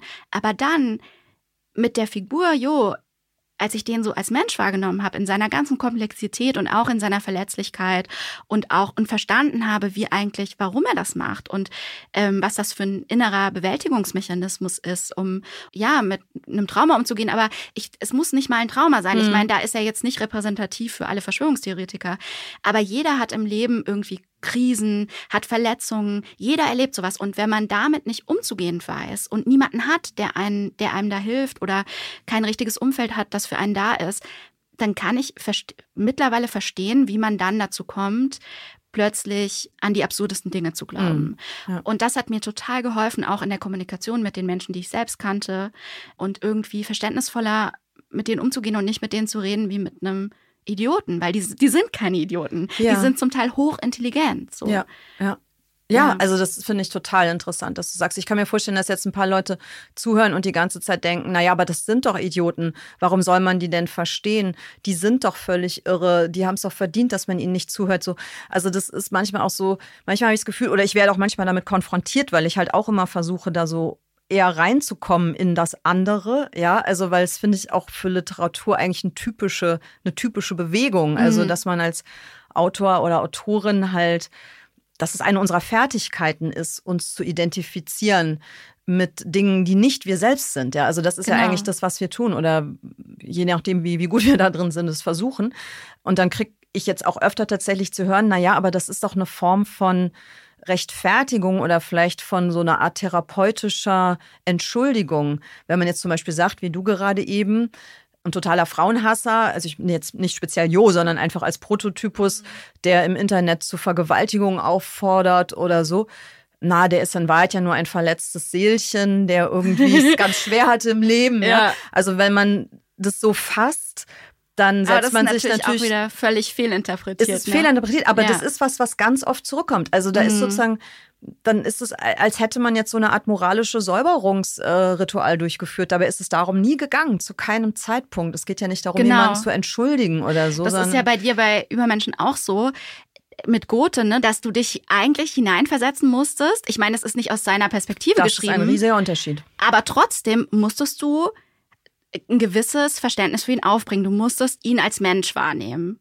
Das ja. Ja, aber genau. ich musste nicht in ihm denken. Ja, das, das war schon, also das hätte ich mir ehrlich gesagt auch nicht zugetraut, muss ja. ich ganz ehrlich sagen. Also das, was du mit äh, deinem Jo äh, dir da vorgenommen hast, das hätte ich mir nicht zugetraut. Aber das ist einfach auch, glaube ich, eine Frage, wie gut man sozusagen aus Recherche Literatur machen kann. Also ich kann es halt ganz schlecht, deswegen finde ich das auch so interessant, dass du dir diese Sprache drauf geschafft hast und die dann tatsächlich auch literarisch als Material verwenden kannst. Ich finde es eine, eine tolle Fähigkeit, die ist mir einfach nicht gegeben. Ich kann es nicht. Also wenn ich was anrecherchiere, wird daraus bei mir keine Literatur, sondern leblose, trockene Abarbeitungssätze. Also das, funkt, das passt nicht zu der Art, wie ich schreibe. Also ich muss, wenn es zu weit weg ist, kann ich zwar von außen sehen und ich kann mhm. versuchen, es von außen zu verstehen, aber ich kann nicht von innen. Also ich könnte, also ich hätte nicht, glaube ich, aus Jos Sicht tatsächlich was schreiben können. Ich konnte auch aus Goethes Sicht nichts schreiben. Ja, ich habe eine gewisse Nähe gespürt zu diesem Milieu, weil das eben mir so nahe gekommen ist im eigenen Leben. Ne? Durch jemanden, den du kennst. Genau, ja. Und dadurch war das eben nicht mehr so weit entfernt. Ich glaube, das ist eben der Unterschied zwischen Jo und Gothe. Jo ist eben kein Nazi. Jo ist noch ein bisschen näher dran an dem, was man halt auch so kennt im persönlichen Leben und dem man auch. Ist auch jünger. Und ich habe mich ihm eben dann doch nicht so weit entfernt gefühlt. Mhm. Sonst hätte ich das auch nicht geschafft. Ne? Also er war mir irgendwie, ich hatte so ein Bedürfnis danach, da was für mich zu klären, weil mich das so kaputt gemacht hat, dass ich dachte, wie kann das sein? Und noch krasser fand ich es eben mit Impfgegnern, weil ich kenne mehrere Impfgegnerinnen und die kommen alle so aus dem linksalternativen, ne, so Milieu mhm, und so ja. einfach auch näher an dem, wo ich mich so aufhalte. Ja, Deswegen kenne ich halt auch ja. so viele. Und da war es für mich noch, noch viel krasser, dass ich das Gefühl hatte, ich weiß, das sind, die sind nicht dumm und das sind tolle Menschen, die sind engagiert und die sind nicht nur man denkt ja dann sofort, es müssen riesige Egoisten sein und mhm. so. Und irgendwie wollte ich unbedingt da durchdringen und verstehen, wie kommt man dazu, an solche Systeme zu glauben. So, ja. Liest du mal Jo vor ja. einmal? Dann hören wir ihn auch mal. Ich bin gespannt, wie du das liest. ist bestimmt nicht ganz einfach. Das ist die Szene, nachdem Mette Jo kennengelernt hat und sie mit der Schwester von Jo, mit Mia, mit ihrer Klassenkameradin zusammen über ihn redet und das Zimmer von Mia ist direkt neben Jos Zimmer und deswegen hört er das durch die Wand. Federlesen.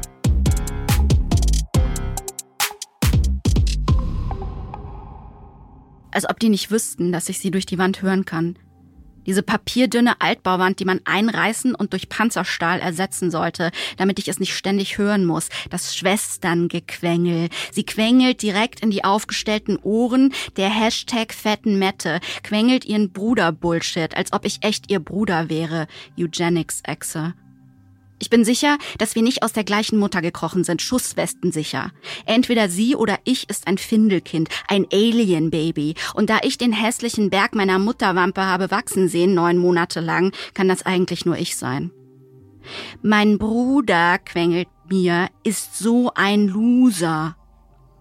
Ich bin also der Loser, Joker JPEG, und nicht das Hühnchen, das morgens als erstes in ihrem Feed checkt, wer hübscher ist als sie, die ich dreimal am Tag heulen höre, weil Stacy 1 ihr Foto nicht geliked und Stacy 2 sie nicht zu ihrer Makeover-Party eingeladen hat. Fucking Bullshit. Aber das geht rein wie Butter in den Hals der Hashtag fetten Mette. Die frisst das wie die Schokoriegel, mit denen sie sich heimlich wie eine Foie Gras Gans nudelt, nachts unter der Decke. Echt? Sagt sie. Echt? Er ist von der Uni geflogen? Was hat er denn gemacht? Die ist schon eine Steilvorlage zum Fatshaming, diese Mette. Schwabbelt in alle Richtungen aus ihren zu engen Jeans, ihre Pickelhaut so käsig, dass ein Kameramann an ihr einen Weißabgleich machen könnte. Landwhale Alert, Jeff. Und einen Job hat er auch nicht, sagt Mia. Der furzt den ganzen Tag sein Zimmer voll und spielt Videospiele. Dass du da drin überhaupt ohne Gasmaske atmen konntest, ist ein Wunder keinen Job. Wenn das Lester-Schwesterchen wüsste, wie viel Asche nebenan fließt, würde es den Mund nicht mehr zukriegen vor lauter Staunen. Bitte, bitte, liebster Bruder, würde es weinen. Kaufst du mir das Glamour Vanity Set, das mir Mama verboten hat, weil es mich aussehen lässt wie eine Nutte? Bitte, bitte, bitte. Aber bitte gerne. Hashtag Erbsenhirn Mia. Hier sind 100 Dollar Dollar Bills, mein Mäuschen. Was Weiblinge wie sie an Lügen verzapfen, ist kriminell. Aber stattdessen werde ich gehatet dafür, dass ich die Dinge so sage, wie sie sind, ohne Fake, ohne Filter, ohne verdammte Bunny-Ears. Das ist das perfide an der Welt, in der wir leben. Dass Femmoids wie mir die Kontrolle haben, dass die bestimmen, trotz Wahrnehmungsstörung. Meine Posts werden zensiert. Ich mit einem IQ von 160 werde geblockt, weil die Wahrheit gefährlich ist. Eine Mia-Armee züchten die sich ran. Eine verdammte Herde aus gleichgeschalteten, gleichgestylten, gleichidiotischen Lemmingen. Und das hier ist Mettes Aufnahmegespräch. Das ist ihr Jobinterview. Nur ich kann sie retten vor der Hölle der Ignoranz. Die braucht mich. Vielleicht ist es noch möglich, sie auf die richtige Seite zu holen. Rescue Mission Exe.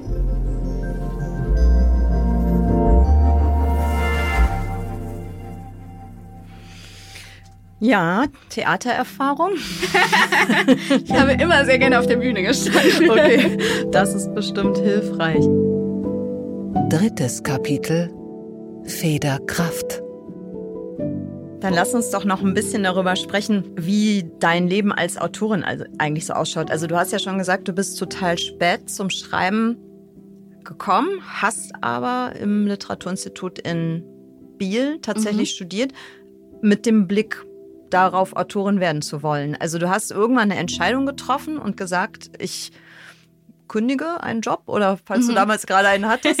und also hast du einen Schnitt gemacht und gesagt, jetzt gehe ich wirklich in diese Künstlerexistenz. Ja, genau. Das war eben dieser Moment des, des Burnouts, der mir sozusagen das Leben gerettet hat, so ein bisschen.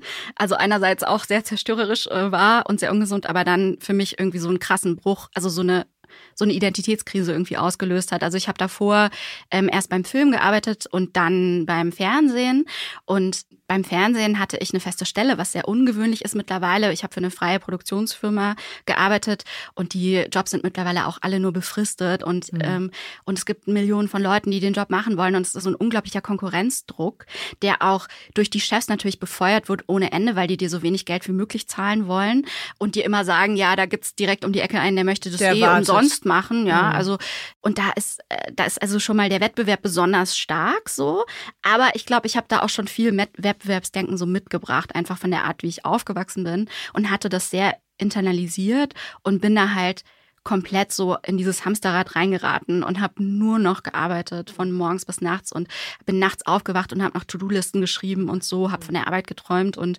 ja, und mein ganzes Selbstbild war halt daran fest, wie gut oder schlecht ich diesen Job mache. Und ich meine, das kann halt nur scheitern, weil man macht immer Fehler und man ist nicht perfekt. Und wenn man sich jedes Mal übertrumpfen muss, auch bei allem, was man macht, weil das ist ja auch die Logik des Kapitalismus, es muss immer wachsen, es darf noch nicht mal gleich bleiben, ja. äh, war ich dann halt irgendwann kam ich meinen eigenen Erwartungen halt überhaupt nicht, nicht mehr nach und war dann einfach vollkommen ruiniert, so seelisch und körperlich.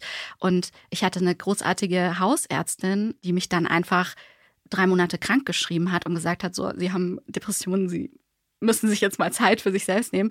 Ich bin dann zurück nach Vancouver gegangen, weil zu der Zeit, also mein Partner hat noch in Vancouver gelebt und mein Freundeskreis war noch dort und meine beste Freundin in Vancouver war Autorin und die hatte in Vancouver eben auch kreatives Schreiben studiert. In, in den amerikanischen, äh, nordamerikanischen Ländern ist das ja weiter verbreitet. Mhm. Und dann habe ich mit ihr einfach drei Monate lang irgendwie Kaffee getrunken und darüber geredet, was ich mit meinem Leben machen will. Und irgendwann habe ich gemerkt, das hat sie mir dann irgendwie so gesagt, ja, aber du, du schreibst doch eigentlich auch und du, ne, und irgendwie verbringt ich das so, bringe ich das mit dir in Verbindung. Und dann wurde mir so klar, ja, stimmt. Ich habe mich das einfach nur nie getraut, weil ich dachte, das ist kein Job und damit kann man nicht, davon kann man nicht leben. Und dann habe ich gedacht, okay, ich nehme mir jetzt eine Auszeit. Also ich habe dann meinen Job gekündigt und habe gesagt, ich mache mir, nehme mir ein halbes Jahr und versuche zu schreiben und schaue, ob es mir Spaß macht, ob ich es kann, ne, so. Und nach dem halben Jahr oder gegen Ende des halben Jahres habe ich gemerkt, ich möchte da dranbleiben, aber ich habe ich hatte irgendwie das Gefühl, ich kann, ich wollte so gerne einen Roman schreiben über meine Erfahrungen, die ich da gemacht habe, eben mit der Leistungsgesellschaft, woraus dann eben die Hochausspringung geworden ist. Mhm. Und ich hatte das Gefühl, ich schaffe das nicht alleine. Ich, ich traue mir das nicht zu jetzt. Ich weiß nicht, wie ich das, wie ich das hinkriegen soll, ohne irgendjemanden zu haben, mit dem ich darüber reden kann und irgendwie Kolleginnen, die mit mir mit irgendwie auch versuchen, Schriftstellerin zu werden. Und dann habe ich mich da in Biel beworben, weil mein Partner zu dem Zeitpunkt gerade einen Job in Lausanne bekommen hatte. Und das hat so perfekt gepasst und es war so ein riesiges Glück, dass ich da genommen wurde, weil das war nämlich echt so dieses Literaturinstitut im deutschsprachigen Raum, was eben am allerwenigsten auf Konkurrenz und Wettbewerb und Literaturbetrieb aus ist. Also wo mhm. das so, man lebt da in so einer Blase, wo man einfach so sein Ding macht und man hat eigentlich nichts mit dem Literaturbetrieb zu tun. Das wird auch oft kritisiert, dass man sagt, ja, aber da weiß man dann gar nicht, wie man hinterher Autorin wird. Aber für mich war das perfekt, weil ich neige eben zu diesem blöden Konkurrenzding und ich habe mich so geschützt gefühlt da. Ich habe einfach irgendwie, ich habe ausprobiert. Ich hatte, man hat da so ein Mentorenprogramm, wo man äh, mit Schriftstellerinnen, die eben schon Bücher veröffentlicht haben und so, über seine Texte sprechen kann, die einen so ein bisschen begleiten. Und ich hatte da Raum, um drei Jahre lang mich mit, mit dem Thema auseinanderzusetzen, mit dem ich mich auseinandersetzen wollte. Und, und dann ist der Roman da entstanden. Mhm. Und ich glaube, ich habe das total gebraucht diese Umgebung. Ich weiß nicht, wie es bei dir war, weil du warst ja auch beim Literaturinstitut. Ich war auch in einem Literaturinstitut. Ich bin auch mit, einem anderen, mit einer anderen Intention hingegangen. Ich habe irgendwie erstmal versucht rauszufinden, ob ich überhaupt tatsächlich also ich habe halt schon immer geschrieben, aber ich hatte äh, so sehr starke Hemmungen, das irgendwem zu zeigen. Also für mhm. mich war das ein höchstpersönlicher Akt, eigentlich wie ein Tagebuch. Deswegen musste ich auch gerade bei diesen Diary Slams so ein bisschen schaudern. Also ich kann zwar total verstehen, also ich kann super verstehen und ich fände es eigentlich auch ziemlich lustig, mal einen zu sehen, aber ich weiß nicht, ob ich mich da auf die Bühne stellen würde mit sowas. Also mir war Schreiben immer peinlich. Das geht mir auch bis heute so. Also ich finde eigentlich selbstgeschriebene Dinge per se erstmal peinlich. Ich meine, es sind ja so Entblößungen. Das stimmt. Und ja also ich weiß nicht, ich denke auch eigentlich geht es jedem ein bisschen so, ja. So in der Schule früher, wenn man einen eigenen Deutschaufsatz oder sowas vorlesen sollte vor der Klasse, war immer ein schreckliches Gefühl. Wer, wer macht das denn schon gerne? Das ist eigentlich furchtbar. Und ich hatte da immer massive Blockaden habe aber immer sehr, sehr viel Zeit einfach damit verbracht und wollte einfach auch in so einer Art Schutzraum mal rausfinden, mhm. was eigentlich passiert, wenn andere Leute das lesen. Und ja, was dann passiert ist, dass ich halt die erste und Gott sei Dank in der Form auch bislang einzige Monster-Schreibkrise meines Lebens gekriegt habe, weil es halt so fürchterlich war, Krass. weil die mich alle nur zerstampft und verrissen haben, ja. dass ich dann beschlossen habe, das geht halt gar nicht. Ausgeschlossen. Und Gott sei Dank hatte ich ja eh mit Jura angefangen, dann ja. äh, mache ich halt Jura. Und das war aber anscheinend auch ein wichtiger Prozess, der irgendwie durchlaufen werden musste, weil als ich dann sozusagen für mich beschlossen hatte, dass das eigentlich jetzt nichts ist, weil ich das schlicht und ergreifend nicht aushalte, habe ich halt gemerkt, dass ich aber eben nicht davon lassen kann. Und dass der Trick eben nicht sein muss, gefallen zu wollen, sondern drauf zu scheißen. Ja. Also, dass das halt der Trick ist, dass man es machen muss und sagen, das ist zwar Selbstbetrug, weil man scheißt null drauf in Wahrheit. Es tut, glaube ich, keiner. Wir wollen alle gefallen. Ja. Aber man muss irgendwie so gut darin werden, sich selber in die Tasche zu lügen, dass man während des Schreibens so ein Gefühl entwickelt, dass es einem egal ist. Also, dass man mhm. da und bei mir ist einer dieser Tricks halt dieses enorm hohe Schreibtempo. Also ich kann ja. es nur so, weil ich dann wirklich so da durchrattere, buchstäblich mhm. ohne einen klaren Gedanken zu fassen, weil sonst würde ich sofort in Frage stellen. Und dann fällst du nicht dann, tot unterm Schreibtisch zusammen, weil, also wenn ich mehr als zwei Stunden am Stück schreibe, dann muss, nee, das muss ich auch nicht. Zwei, okay. Nee. Ja. Aber in den zwei ja. Stunden ist es so gefühlt Hirn aus, nur noch zehn Finger und dann mache ich das einfach und versuche das irgendwie so übers Rückenmark laufen zu lassen Krass. und nicht zu viel da irgendwie jetzt drüber nachzudenken. Ich lese mhm. auch nie die Seiten des Vortags. Ich gucke nicht zurück. Ich überlege ah, auch so wenig es geht, wo die Reise hingehen soll. Also begrenzt muss man natürlich irgendwann schon mhm. ein bisschen überlegen, was man da eigentlich gerade macht. Aber ich versuche so auf das absolut nötige Mindestmaß zu reduzieren, weil mich das einfach schützt. Also ja. nur das schützt mich einfach vor dieser Gefahr ist, in Frage zu stellen, was bei mir zu sofortiger Lähmung führt. und das habe ich am Literatur, also, also eine von den Dingen, die ich am Literaturinstitut einfach verstanden habe, dass ja. das nur das für mich funktioniert. Also ich kann nicht, also was du meintest, mit anderen darüber reden und so, das ist für mich ein schöner Traum, aber das geht nicht. Also mhm. ich muss mich abschotten und muss mhm. eigentlich den fremden Blick vermeiden, bis eine erste Fassung da ist. Und dann kann ich mit allen darüber reden und kritisieren und verändern und neu schreiben. Kein Problem. Aber dieser erste Entwurf, der braucht absolute Intimität. So als wäre es noch wie mit sieben oder zehn Jahren, mhm. wo man es versteckt hat unterm Bett und niemand hat es gelesen. Ne? Also so diese totale Heimlichkeit ja. irgendwie. Ja. Aber ich hatte eigentlich auch ein ähnliches Erlebnis am Literaturinstitut, nur sozusagen weniger schlimm. Ja, weil sie dich wahrscheinlich gut fanden. Deine Texte. Nee? Ja, aber es war Oder komisch. Zumindest okay. Äh, zumindest okay, aber also da gibt es immer am Ende eines Jahres, reicht man Text ein und dann gibt es so eine Jury-Sitzung, die heißt auch Jury-Sitzung. Und dann gibt es so eine Jury. Ah. aus Literaturleuten, also Autorinnen oder irgendwie so, die dann was zu deinem Text sagen. Und da war ich im ersten Jahr eben mit der Hochhausspringerin, mit, mit dem Anfang der Hochhausspringerin. Und die haben den Text zwar gelobt, aber die haben auf eine Art über den Text geredet, der so an allem vorbeiging, was ich damit wollte. Ja. Lob kann auch ich, toxisch sein. Ja, und sie haben eben Dinge gesagt wie, also mir wurde immer vorgeworfen bei der Hochspringerin, das sei zu kalt und zu zerebral und so. Das müsste, ich sollte doch ein bisschen Kindheitserinnerungen einarbeiten von mir selbst und autobiografischer und so. Und das war halt alles so, das ist ja, will ich ja gerne nicht und so. Und das hat mich dann zu, zutiefst verunsichert, obwohl die jetzt nicht, die haben den Text nicht gehasst, die haben den auch nicht fertig gemacht, aber die haben auf eine Art über den Text gesprochen, der so weit davon weggeführt hat, ja. von dem, was ich wollte. Verstehe. Und dann habe ich auch gedacht, okay, der Text funktioniert nicht, wie ich mir den vorstelle. Und habe auch ein halbes Jahr nicht mehr daran geschrieben.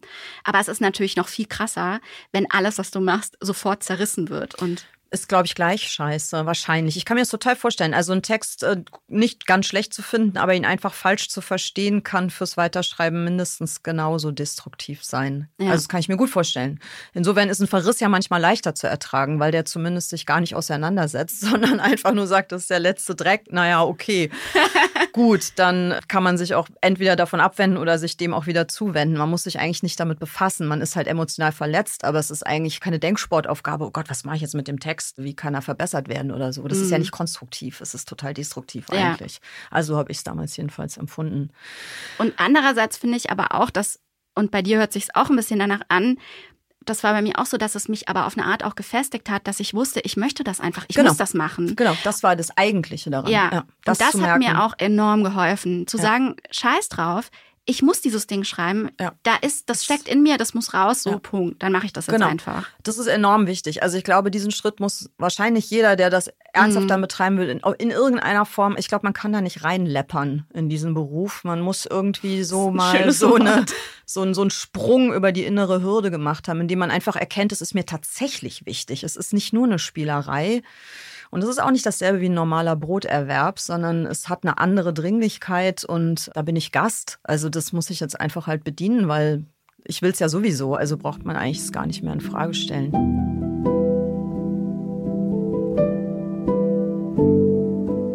Drittes Kapitel Federschmuck. Ich wollte dich mal fragen, ich weiß nicht, wie offen du darüber sprechen möchtest, aber du hast vorhin gesagt, deine Eltern haben dir immer davon abgeraten, weil man vom Schreiben nicht leben kann. Ich meine, das stimmt ja auch. Ja.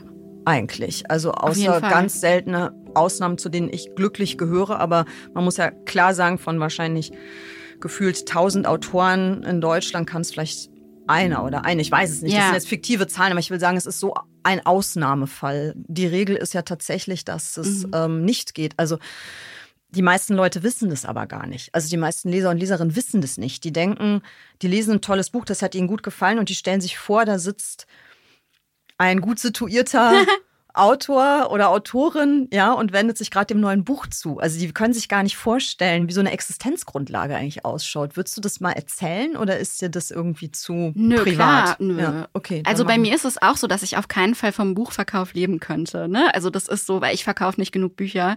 Was es aber gibt, was es aber auch was ja nicht verlässlich ist, sind natürlich Stipendien und so, es gibt so unterschiedliche Arten von Stipendien und dann Lesungen. Für Lesungen bekommt man auch ein sehr gutes Honorar, finde ich, in Deutschland oder im deutschsprachigen Raum. Und darüber finanziere ich mich im Moment. Also das heißt, ich mache Lesungen okay, über Veranstaltungen. Über Veranstaltungen und über Stipendien ab und zu, dass ich mich auf Stipendien bewerbe und dann ab und zu auch mal ins kriege. Und da hatte ich das Glück, dass ich gleich nach der Hochhausspringerin das allerbeste bekommen habe, was man natürlich dann auch nie wieder beantragen kann. Aber es gibt vom Deutschen Literaturfonds so ein ganz tolles ja, Stipendium. Ich, wo und, man wirklich monatlich für genau, für ein, ein Jahr, ganzes Jahr. Mhm. Ja. Und davon, bekommt. Dadurch konnte ich TikTok schreiben, ne? Ah, okay. dadurch, dass ich das mhm. hatte. Und aber ich weiß auch nicht, wie das in der Zukunft weitergeht, weil man wird ja, also wie gesagt, dieses Stipendium, man kann die ja dann nichts nochmal beantragen ich nehme jetzt mal nicht an, dass ich irgendwie zur Bestseller-Autorin werde. Da muss ich schon auch irgendwie, irgendwie schauen. Aber Wobei ich echt finde, deine Bücher hätten die Qualität. Wirklich. Also das sagt, ja, das klingt jetzt so bescheuert, das klingt jetzt so nach Rumgeschleime, aber ich finde, jetzt mal so objektiv gesprochen, da ist alles drin und dran, was eigentlich moderne, wahnsinnig populär, gut verkäufliche Bücher haben. Also diese wahnsinnige Aktualität, das liest sich irre gut, schnell. Spannend ist es, die Figuren sind, äh, stehen einem vor Augen. Ja, und es hat, wie gesagt, diese Aktualität. Es ist eine Auseinandersetzung mit der Welt, in der wir leben. Also irgendwie könnte ich mir das schon vorstellen. Ich glaube, man muss einmal mit dem Kopf irgend so eine Decke durchstoßen und danach funktioniert es. Ja, das sind, glaube ich, so komische Wahrnehmungsschwellen, oder? Mm. Also, das hat gar nichts damit zu tun, wie das Buch ist, sondern es ist so eine Glückssache, ob man da irgendwie durchkommt. Dann wird man angeschaut und dann setzt diese Mund-zu-Mund-Propaganda auch ein, dass mm. Leute sich das weiter. Ich glaube, nur so kann es funktionieren. Also du musst eine bestimmte Anzahl von Lesern haben, die dann weitererzählen und es verschenken. Ja. So, weil ich glaube, eine Werbeanzeige in einer Zeitung, das kann man sich alles sparen. Also ja. man braucht diesen Schneeballeffekt. Das ja, so eine, bestimmt, genau. Also die, das, die Qualität, finde ich, hat es total. Also ich wird passieren mit dem nächsten. Genau. genau. Ähm, aber falls das nicht passiert, bin ich auch nicht mehr so, also mich stresst es irgendwie nicht so. Ich habe, äh, ich weiß auch nicht, ich habe, glaube ich, irgendwie einfach so eine Entwicklung durchgemacht, auch durch dieses Erlebnis mit diesem, ich bin eben aufgewachsen in einem sehr sicherheitsorientierten Haushalt, wo viel Angst vor auf der Straße landen sozusagen da war und, und wo viel auf Sicherheit geachtet wurde und man darauf hingearbeitet hat, dass die Kinder dann auch einen anständigen Job machen, mit dem sie anständig Geld verdienen und dann irgendwie so abgesichert sind. Ich meine, das kennen ja viele, dass man die Sehnsucht danach hat. Und ich habe dann aber irgendwie begriffen durch dieses, ich habe ja dann so ein Zwischending gemacht. Ich habe beim Fernsehen gearbeitet, was nicht so ganz anständiger Job ist, aber ich hatte eine feste Stelle und so. Und ich habe einfach gemerkt, dass dieses dass nichts einem Sicherheit bietet. Ne? Also es kann immer irgendwie, es kann alles passieren und man kann die Dinge nur so akzeptieren, wie sie, wie sie kommen. Und deswegen ist es auch mit dem Schreiben so. Solange ich jetzt gerade irgendwie damit über die Runden komme, nehme ich das sehr gerne an und akzeptiere das sehr, sehr gerne. Und aber wenn das dann mal nicht mehr so ist, kann ich das auch akzeptieren, weil es mir einfach wichtig ist, das zu machen. Und wenn ich irgendwann keine Lust mehr habe zu schreiben, dann höre ich auch auf. Mhm. Also das ja. ist nicht meine komplette, also meine Identität hängt nicht davon ab. Aber für mich ist es einfach der beste Job der Welt, so. Also ich mache es unheimlich gerne und es, es bringt mir viel. Ich lerne unglaublich viel über die Welt, über andere, über mich selbst, so. Und solange ich das machen kann, mache ich's und dann schauen wir halt weiter, wenn es soweit kommt. Viertes Kapitel Federkraft.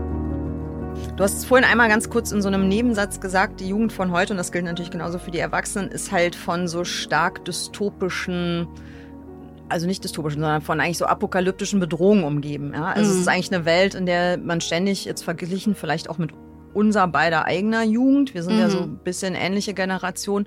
Die war natürlich auch nicht unbeschwert und da gab es auch vieles, wovor man Angst hatte, aber es hat vielleicht heute einfach nochmal so eine andere Qualität dann doch. Und mhm. ich frage mich selber manchmal, ob das eigentlich tatsächlich daran liegt, dass auch viel, viel schrecklichere Dinge passieren als vor 20 oder 30 Jahren oder ob es nicht auch, so blöd gesagt, so ein Framing ist. Also damit meine ich aber jetzt nichts Mediales, das Wort passt nicht, sondern ich meine so eine Art innere Gestimmtheit, durch die man Welt einfach wahrnimmt. Ja? Also dass man mhm. quasi vor 30 Jahren noch sagen konnte, naja, es ist halt kalter Krieg und es ist halt Hongkong-Grippe und es mhm. ist halt dies und das, aber letztlich Hauptsache der Wein schmeckt und Gott hat ein Lieb oder was auch immer. Also dass es sozusagen Bewältigungsstrategien gab, die, wie auch immer man die jetzt findet rückblickend, aber die funktioniert haben in gewisser Weise und dass da vielleicht auch was weggefallen ist, wodurch man sich so ausgesetzt fühlt. Also dass da mhm. auch Erzählungen, Narrationen jetzt fehlen, die einem vielleicht helfen würden, trotz allem, weil die Welt war ja nie so harmlos,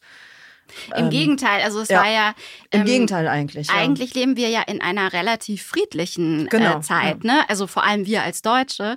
Aber ich glaube schon, dass es auch was mit dem Internet zu tun hat, weil wir einfach mit so einer Informationsfülle die ganze Zeit überrollt werden. Das war eben, früher hat man ja, da war kalter Krieg, aber man hat nicht so viel davon mitbekommen. Hm. Heute kriegst du zehnmal ja. am Tag eine Nachricht, eine Eilmeldung, die sagt, das und das ist in Mariupol passiert und ne, also du bist viel dichter dran, also es ist viel präsenter und du musst dich ständig damit auseinandersetzen. Also wir haben uns eben auch mit unseren Smartphones selbst dazu verdammt, dass wir permanent uns eigentlich mit dem, was in der Welt passiert, auseinandersetzen.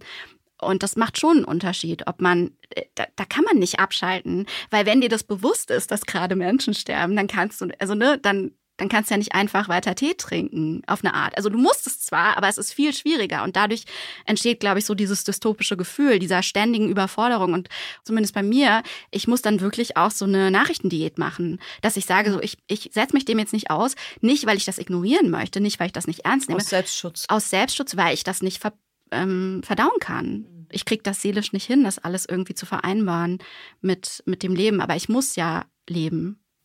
Also, und das bringt auch niemandem was, wenn ich mich jetzt ins Bett lege und die Decke über den Kopf ziehe. So. Glaubst du, dass die Jugendlichen, die du jetzt ja auch in deinem Buch auftauchen lässt und von denen du vorhin gesagt hast, dass du die bewunderst auch für die Art, wie die sind, dass sie eigentlich doch eine recht hohe Resilienz auch haben oder sehr hohe Fertigkeiten, die sie auch von unserer Generation unterscheiden, würdest du sagen, die sind gut gerüstet oder eher nicht? So, schwierige Frage wahrscheinlich, aber so aus dem Gefühl heraus? Ich glaube, so ein bisschen beides. Also eben einmal können die, also gerade so diese, die, die sozialen Medien, die ja auch irgendwie sehr schwierig sind und wie wir schon viel drüber gesprochen haben, ne, auch ganz viele Ängste auslösen und Druck herstellen. Die können diese Medien aber auch total positiv und pragmatisch für sich nutzen und viel, viel des ähm, Aktivismus, was in der Generation passiert, passiert ja auch über die sozialen Medien. Ja. Und da sind sie, glaube ich, da sind sie halt besser als, als meine Generation so äh, im Umgang damit und das aber gleichzeitig sind sie trotzdem diesem, diesem Druck ausgesetzt und, und sind dem vielleicht dadurch auch ausgesetzt her, dass dieses Medium eben absolut zentral ist für ihre Informationsaufnahme. Ich meine, bei uns gibt es noch Leute, die ab und zu noch eine Zeitung lesen. So, ne? Das gibt es mhm. in der Generation nicht. Und das, stimmt. und das heißt, man, andererseits sind sie auch wieder permanent zugeballert von, von Informationen. Also ich kann es total schwer einschätzen. Das muss sich erweisen. Ne? Sie gehen, du hast ja. gesagt, mit mehr politischem Bewusstsein eigentlich in die Welt, als ja. wir vielleicht damals hatten. Das finde ich eigentlich ja erstmal eine gute Nachricht. Auf also ich habe immer, man muss es ja nicht so sehen, aber ich habe immer geglaubt, es ist gut und wichtig, zumindest in Demokratien, wenn viel politisches Bewusstsein da ist.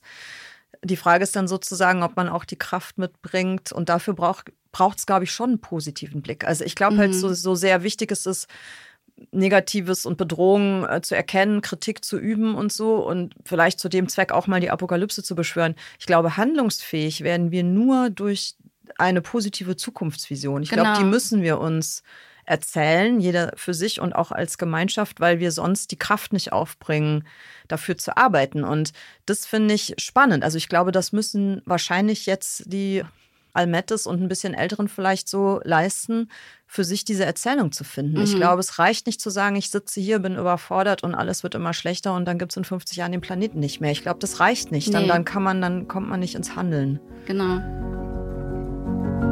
Und zum Schluss der Federstrich. Zum Abschluss würde ich dich dann trotzdem bitten, der Welt da draußen nochmal einen Rat zu erteilen, und zwar aber nur der schreibenden Welt. Du hast ja ganz viel auch schon jetzt gesagt darüber, wie du selbst dazu gekommen bist und was es für dich bedeutet. Wenn jetzt draußen Leute säßen, was sie tun, die sozusagen vor einer ähnlichen Frage stehen wie du, nämlich eigentlich möchte ich schreiben, vielleicht auch nicht, was soll daraus werden? Gibt es was, was du denen raten würdest? Also was, was mir oft fehlt und was ich glaube, was einem am meisten bringt im Schreiben, ist so ein gewisses Selbstvertrauen. Also einfach auf diesen Instinkt zu vertrauen und zu sagen, ich habe den, ich habe den Impuls zu schreiben, also mache ich das jetzt einfach, egal ob das gut oder schlecht ist. Also wirklich da ähm, zu sagen, ich mache das, was mich glücklich macht. So, ähm, das ist jetzt so cheesy, ne? Aber damit kann man einfach nur gewinnen, weil ein Text wird nicht besser dadurch, dass man permanent denkt, man ist die schlechteste Autorin der Welt oder ne, diese permanenten Zweifel, die einen ständig am Schreiben hindern. Und ich glaube, es ist wichtig, einfach an sich zu glauben. So, wenn man das machen möchte, dann macht man das einfach. Sehr schön. Ich danke dir sehr, liebe Julia, fürs Hiersein. Ich danke dir sehr, dass du mich eingeladen hast. Edle Federn, der Literaturpodcast mit Juli C. ein The Pioneer Original.